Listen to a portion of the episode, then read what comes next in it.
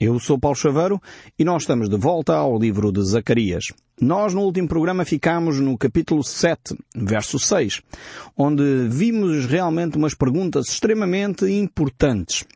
Mas nós hoje gostaríamos de voltar um pouco atrás para dar este contexto, porque as perguntas são tão pertinentes e eu creio que fazem tanto sentido para a nossa cultura que eu creio que vale a pena nós uh, refletirmos um pouco mais sobre elas. Então, nós temos aqui, neste capítulo 7, uma introdução histórica, onde de novo Zacarias volta à realidade, podemos dizer assim, ainda que todo o texto até o capítulo 7 são realidades, só que apontadas através de imagens, apresentadas através de imagens, de visões que ele tinha, mas eram imagens que refletiam uma realidade. Eh, mas agora Zacarias volta ao dia a dia, volta à história, volta aos seus contemporâneos. E encontra aqui uma comitiva que veio de Betel, Portanto, Betel significa a casa de Deus, um lugar que é uma, uma cidade, na realidade, ali eh, em, em, Israel. E este, esta comitiva que vem de Betel dirige-se a Jerusalém com uma pergunta pertinente que era se os rituais fazem ou não sentido. Esta cidade de Betel, em primeiro lugar, só dar aqui um pequeno contexto, já em, o próprio nome em si é extremamente interessante, é uma cidade que é edificada, podemos dizer, uh, por Jacó. Jacó dá o nome a esta cidade quando ele vai a fugir do seu irmão para uh, não ser morto, e ele passa a noite naquele lugar, e ali tem uma visão uh, acerca de uma escada que subia até aos céus, uh, e havia anjos que subiam e desciam à terra. E ele chama aquele lugar a casa de Deus, porque ele entende de facto ali esta visão que Deus lhe havia dado. Mas logo a seguir ao, reinado de Salomão, quando o reino é dividido em dois, eh, porque havia o reino de Israel, estava unificado até Salomão, depois com o seu filho o reino é dividido, e com o reinado de Jeroboão a norte, portanto, porque ficou o rei Jeroboão a norte, a reinar, eh, Jeroboão edificou ali um bezerro de ouro em Betel, para que as pessoas não fossem a Jerusalém adorar a Deus. Este foi o grande pecado de Jeroboão e quando nas Escrituras vem uh, sempre a dizer que uh, uh, determinado rei foi bom, mas prosseguiu nos caminhos de Jeroboão tem a ver com esta atitude de idolatria. E Jeroboão fez isso, eh, promoveu então o culto idólatra em Betel, eh, e é interessante ver agora que quando o povo eh, é restaurado à sua terra, vindo do cativeiro babilónico, a iniciativa de não querer pactuar com mais idolatrias e rituais vazios provém de Betel. É, é um pormenor interessante este aqui das Escrituras, identificar que esta comitiva não provém de outra parte de Israel, mas de Betel. Uh, Betel, que podíamos dizer que era a capital da idolatria uh, em Israel. Era o centro onde uh, tinha sido colocado esses bezerros de ouro para que os homens idolatrassem e não seguissem o Deus vivo e verdadeiro. E são eles que depois do cativeiro vêm sarados desta idolatria vêm curados efetivamente deste tipo de comportamentos e, e colocam em causa até alguns dos seus rituais eh, que estavam ligados à, à comunhão com Deus e eles próprios verificam e pensam, mas será que faz sentido nós continuarmos com jejuns e, e sacrifícios, com atitudes uh, que começámos lá na Babilónia? Será que faz sentido nós mantermos estes rituais? Será que isto continua a glorificar o nome de Deus? Eles vinham efetivamente sarados deste mal que era a idolatria. Tanto que punham em causa uh, todas as suas práticas e faziam bem. Eu acho que é importante uh, nós, em determinadas fases da nossa vida, fazermos esta retrospectiva, esta análise da nossa espiritualidade caminhamos nós com Deus ou não? Aquilo que fazemos faz sentido ou não faz sentido? Eu próprio fiz isso na minha vida. Quando cheguei à maioridade, a pessoa tem de refletir sobre a caminhada espiritual que está, que está a trilhar. Não pode simplesmente continuar a manter as coisas por manter e a fazer as coisas porque os meus pais fizeram e porque os meus antepassados fizeram temos que avaliar o sentido da nossa espiritualidade. E aqui estes, eh, esta pequena comitiva que veio de Betel estava exatamente a fazer esta análise. O povo tinha começado estas práticas do jejum quando foi para o cativeiro, e nós encontramos, por exemplo, isso no Salmo 137, verso 1, quando eles dizem à margem dos rios da Babilónia, nós nos assentávamos e chorávamos, lembrando-nos de Sião, nos salgueiros que havia pendurávamos as nossas harpas, ou seja, o povo, enquanto foi para a Babilónia, ficou de facto arrependido do seu pecado. E já não havia festa, já não havia alegria, já não havia cânticos de louvor, o povo estava em lamento e choro e jejum. Então este era o estado de espírito uh, do seu povo. Mas agora a pergunta é, faz sentido continuarmos nesta atitude? Os nossos rituais de jejum, as nossas eh, festas, as nossas procissões, os nossos batismos, as nossas eucaristias, as nossas santas ceias, as nossas apresentações de crianças e, enfim, coloque lá o que você achar mais adequado. Faz sentido nós termos este cerimonial, sim ou não? E esta é a grande pergunta que eu creio que nós temos que fazer a nós próprios. Porque muitas vezes nós temos uma religião uh, dos nossos antepassados. Ah, e os meus pais sempre fizeram assim e nós não nos questionamos porque é que fazemos hoje assim. Eu lembro-me que há uns anos uh, eu fiquei incomodado porque temos um feriado no nosso país, uh, que é o Corpo de Deus, e eu fui perguntar porquê que é feriado. Porque é que temos um feriado nacional que é o Corpo de Deus? E olha, tomem atenção, eu sou alguém que preza as coisas de ordem espiritual. Mas eu não sabia, aquele feriado é porquê? E eu creio que a maioria, se calhar, dos portugueses não sabe porque é que aquele é um feriado nacional. Agora, a pergunta que, que, me levantou e fiquei, no fundo, a meditar um pouco sobre isto foi perguntar a pessoas, amigos meus e que, que estão muito familiarizados com a, a prática católica para me tentarem explicar porque é que nós temos um feriado nacional que é o Corpo de Deus. E olha, fica surpreendido. Muitos dos católicos não me souberam responder a esta pergunta. Não sabiam porque é que era o Corpo de Deus. Alguns tinham assim umas ideias vagas, até que encontrei uma pessoa uh, que me deu uma explicação, na minha opinião razoável, uh, mas mesmo assim depois mais tarde já houve outros católicos amigos meus que me vieram dizer não, não, essa não é bem a explicação do dia do Corpo de Deus. Se calhar eu agradeci a algum dos nossos ouvintes que me pudesse escrever uh, a dizer exatamente porque é que esse feriado existe. A explicação que me deram é que é, é uma prática para levar uh, os cristãos a meditarem na importância da Eucaristia, da Santa Ceia, do Corpo de Deus, no fundo. Uh, e para mim fez sentido esta explicação de uma grande amiga minha uh, que de facto me escreve constantemente e manda-me muita literatura e eu agradeço imenso. e realmente fez sentido para mim. Mas há muita gente a quem eu perguntei, católicos praticantes até, que não sabiam uh, dizer porque é que esse feriado existe. E eu acho que é importante nós refletirmos seriamente as nossas festas. Porquê é que nós temos determinadas cerimónias? Porquê é que nós temos determinados rituais? Sejam que festas, e muitos até se arrogam que, ah não, nós não temos rituais. Isto é falso. Eu tenho verificado que todas as comunidades têm os seus rituais, todas as comunidades têm as suas tradições. E nós verificamos isso quando tentamos mexer em algumas coisas que são sagradas para determinadas confissões, sejam católicas, evangélicas ou protestantes. Todas as confissões têm os seus rituais.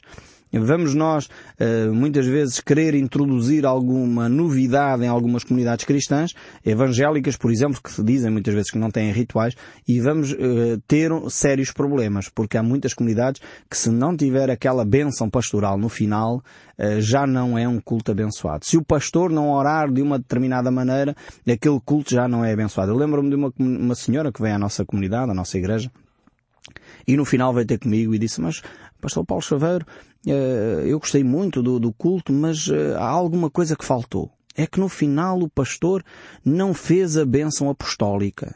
E eu fiquei assim, e depois, quer dizer, não fiz, é óbvio que não fiz. Uh, ah, não, é que teria sido uma benção importante para a minha vida. Pois eu tenho o resto do culto. Não abençoou a vida daquela senhora, não abençoou a vida. Mas nós estamos muito ligados a determinadas práticas. Se o pastor não fizer assim, se o pastor não orar assado, se o pastor não tiver aquele tom de voz, aquilo já não é abençoado. E eu vejo isso constantemente. E nós dizemos que não somos comunidades com rituais. Isto é falso. Nós temos que, se calhar, ser mais honestos e admitir que temos as nossas práticas. Eu lembro-me de uma vez estar com uma família e estava eu e um colega meu, um pastor amigo meu, eh, estávamos a orar e ele tinha uma outra maneira de orar e as pessoas disseram, ah, aquela oração é que foi uma oração abençoada. Provavelmente, não tenho dúvida nenhuma que a oração daquele pastor foi abençoada. Mas porquê? Porque aquela forma de orar tinha uma determinada ênfase de voz, uma determinada postura na maneira como se orava e a pessoa sentiu-se mais confortável. Agora a pergunta é, nós oramos para as pessoas ou oramos para Deus? Qual é o objetivo das nossas orações? Qual é o objetivo dos nossos jejuns? Muitas pessoas pensam que o jejum, que era aqui o que estava em causa, eh, é uma forma de torcer o braço a Deus. Ai, eu vou fazer jejum e agora Deus vai ficar obrigado a responder à minha oração. O jejum não troça o braço a Deus, o jejum não encosta Deus à parede e agora é que Deus vai ter que me responder mesmo a esta oração, porque eu estou a fazer jejum. Não, o jejum é um sinal de tristeza. É um sinal de como vai a minha alma. E se o jejum não refletir o estado da minha alma é inútil. É passar fome. Não serve de nada. Seja o jejum, seja outra prática qualquer. Podemos colocar o batismo, podemos colocar a Santa Ceia, e eu sei que estou a tocar em pontos sensíveis na vida da nossa espiritualidade. Mas é exatamente isso que Zacarias aqui faz. Que Deus faz, no fundo. Levando o povo a refletir porque é que nós temos as práticas que temos. E, e, de facto estamos aqui no verso 4 do capítulo 7 do livro de Zacarias, onde Deus vai falar. Então veio a minha palavra do Senhor dos Exércitos, dizendo, Zacarias vai dar uma resposta vinda de Deus. Eles fazem uma pergunta importantíssima, que é, será que os rituais fazem sentido, sim ou não? E Deus vai dar uma resposta. E nós vamos verificar esta resposta em três aspectos diferentes. Nós vamos verificá-la, em primeiro lugar, até o verso 7, onde Deus diz, se o teu coração está correto, se o teu, teu coração está limpo, purificado, esse ritual é correto, é limpo, é santo. E depois do verso 8 ao 14 vem o segundo aspecto da resposta que é se o teu coração é errado, está impuro, o ritual é impuro e é inútil. Não serve para nada. E depois temos um outro terceiro aspecto que já vamos encontrar só já no capítulo 8, que é Deus viu que Israel não teve qualquer mudança significativa em relação aos rituais. Ou seja, os rituais em si mesmo não servem para mudar caráter. E este é o terceiro aspecto uh, desta resposta uh, a esta pergunta vital, que é quando eu faço qualquer coisa para Deus, uh, tem ou não impacto? É ou não útil? E a pergunta destas pessoas era exatamente assim. Então vamos começar do verso 1 para dar o contexto aqui do capítulo 7. Depois vamos fazer os comentários a partir do verso uh, 6, lá mais para a frente, porque de facto já temos uh, feito aqui uma larga introdução a este capítulo 7. Mas é extremamente importante para nós fazermos esta reflexão. Diz assim, no quarto ano do rei Dário veio a palavra do Senhor a Zacarias no dia 4 do nono mês, que é o Quilzeu. Quando de Betel foram enviados Sarezer, Regen Melech e os seus homens para suplicar o favor do Senhor, perguntaram aos sacerdotes que estavam na casa do Senhor dos Exércitos e aos profetas. Continuaremos nós a chorar com jejuns no quinto mês, como temos feito por tantos anos? Então aqui é uma pergunta extremamente importante que eles trazem para refletirem. E eles vão se dirigir quer aos sacerdotes, que deveriam dar as respostas, quer aos profetas. Porque, na realidade, as perguntas de ordem espiritual devem ser respondidas por aqueles que são os líderes espirituais. E, de facto, esta comitiva fez bem em dirigir-se a estes líderes. Mas reparem no ritual eh, que já se tinha institucionalizado uh, para esta comitiva. Ou seja, era, no quinto mês. Não interessava se no quinto mês havia momentos de alegria ou de tristeza. O que interessava era o quinto mês, tinha que se fazer jejum, ponto final. Já ninguém percebia, se calhar, muito bem porque, porque é que estavam a fazer jejum, mas como estava no calendário fazer jejum, faz-se jejum, ponto final. E realmente quando as coisas são assim, uh, deixam de fazer sentido. Quando o coração não está nas cerimónias, já não faz sentido fazer aquela cerimónia.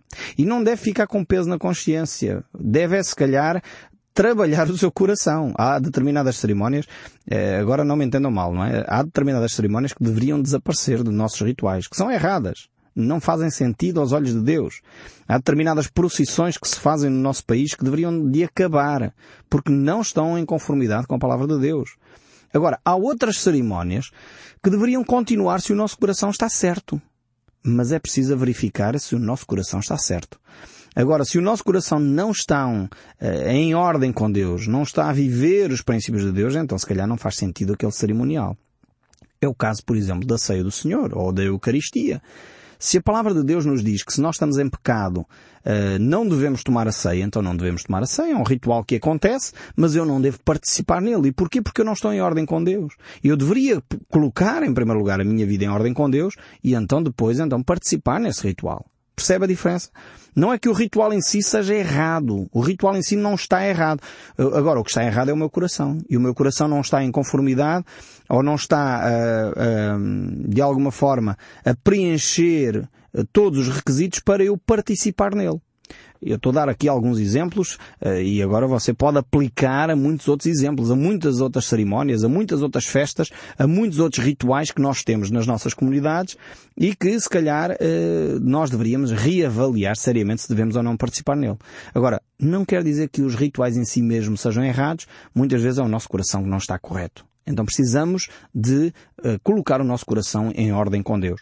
Então chegamos ao, ao, quarto versículo. De novo Deus vai falar. O Deus dos exércitos veio a mim, portanto a Zacarias, dizendo Fala a todo este povo desta terra e aos sacerdotes.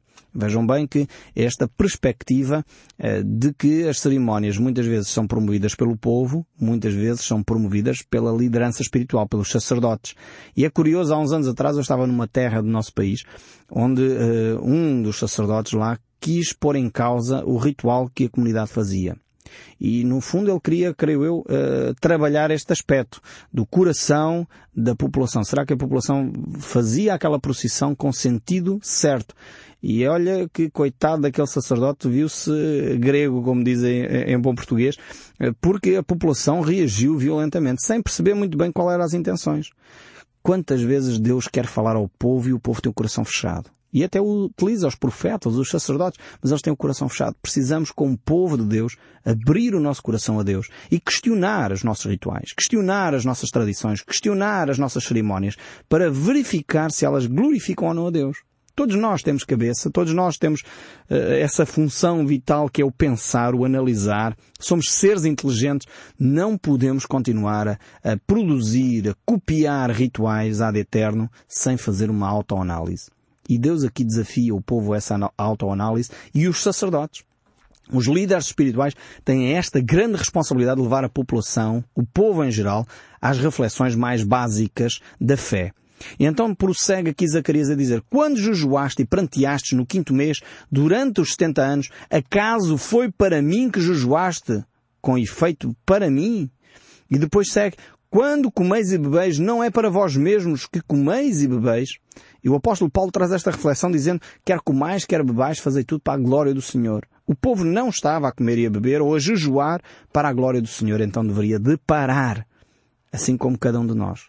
Quando vai às festas, quando vai às cerimónias, quando jejua, quando vai a um batismo, quando vai a uma missa, uma santa ceia, quando vai a uma eucaristia, quando vai, você coloca lá o cerimonial que você acha adequado, quando vamos nos envolver nesses cerimoniais, está a nossa vida em ordem com Deus. Percebemos o que estamos a participar, onde estamos a participar. Faz sentido em termos do coração, em primeiro lugar. Então, se faz sentido, eh, realmente devemos nos envolver. A vida espiritual que ocorre na missa, que ocorre no culto ao domingo, só tem significado quando traz mudanças significativas à segunda e à terça e à quarta e à quinta e à sexta-feira e ao sábado. É só quando aquilo que ocorre no nosso coração uh, durante o culto, durante a missa, que transforma o nosso ser, então aí faz todo o sentido. Faz todo o sentido participar nessas cerimónias. Se o nosso coração está correto, então a cerimónia, o ritual está correto. Se o nosso coração está errado, o ritual está errado e deve ser posto em causa e terminar.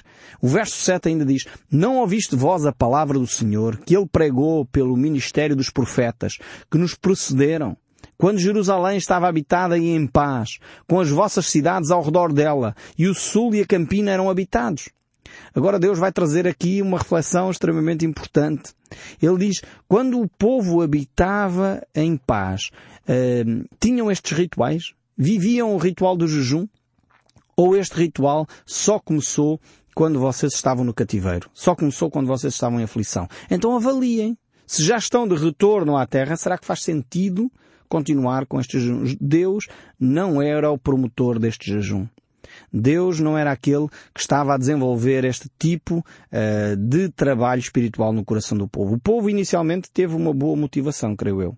E às vezes muitas cerimónias começam com uma boa motivação, mas depois rapidamente degeneram passam a ser ritual, passam a ser tradição, passam a ser vazios e oco e já ninguém percebe porque é que faz aquilo. É no quinto mês, tem que ser no quinto mês. É no, no mês de julho, é no mês de agosto, é no mês, pois é feriado nacional. Então temos que continuar e já não entendemos porque é que temos que continuar aquele ritual é necessário efetivamente nós uh, avaliarmos as nossas orações, os nossos rituais. Quantas vezes nós fazemos orações vazias e ocas? Lembro-me daquela história de uma criança que me contaram uma criança que a mãe, eh, antes da criança ir para a cama, disse, olha, não te esqueças, faz as tuas orações. E a criança foi e, enfim, eh, foi para a cama e no dia seguinte também perguntou, então, fizeste as tuas orações antes de dormir? Disse, ah, oh mãe, sim, até me ajoelhei na cama para começar a fazer as minhas orações, mas aquilo era uma oração já tão repetitiva, todos os dias eu faço a mesma, que eu achei melhor contar a, a Deus a história dos três porquinhos, acho que ele ficou mais agradado. E eu creio que às vezes nós deveríamos, não me interpretem mal, mas deveríamos contar a história dos três porquinhos a Deus. Acho que ele ficava muito mais satisfeito do que nós repetirmos vezes sem contas a mesma oração que já não faz sentido nenhum para nós. Nem nós entendemos o que estamos a dizer e eu creio que Deus fica enfadado com muitas das nossas orações que nós fazemos, porque não provém de um coração sincero não provém de um coração que está em conexão com Deus. Agora, quando está em conexão com Deus, faz todo o sentido aquela oração precisamos de avaliar as nossas práticas, a nossa vida, a nossa fé, as nossas orações. E isso realmente Deus quer fazer no nosso coração. Quando nós temos um coração correto, então o ritual é correto. Quando o nosso coração está longe de Deus, quando nós não entendemos o que estamos a fazer, o ritual é errado cada um de nós possa fazer esta autoanálise, avaliando o percurso da sua espiritualidade, para não termos uma espiritualidade vazia de tradições e regras que nós já não entendemos para que é que servem. Que o nosso Deus continue a falar connosco, mesmo depois de desligar o seu rádio. Que Deus o abençoe ricamente e até ao próximo programa.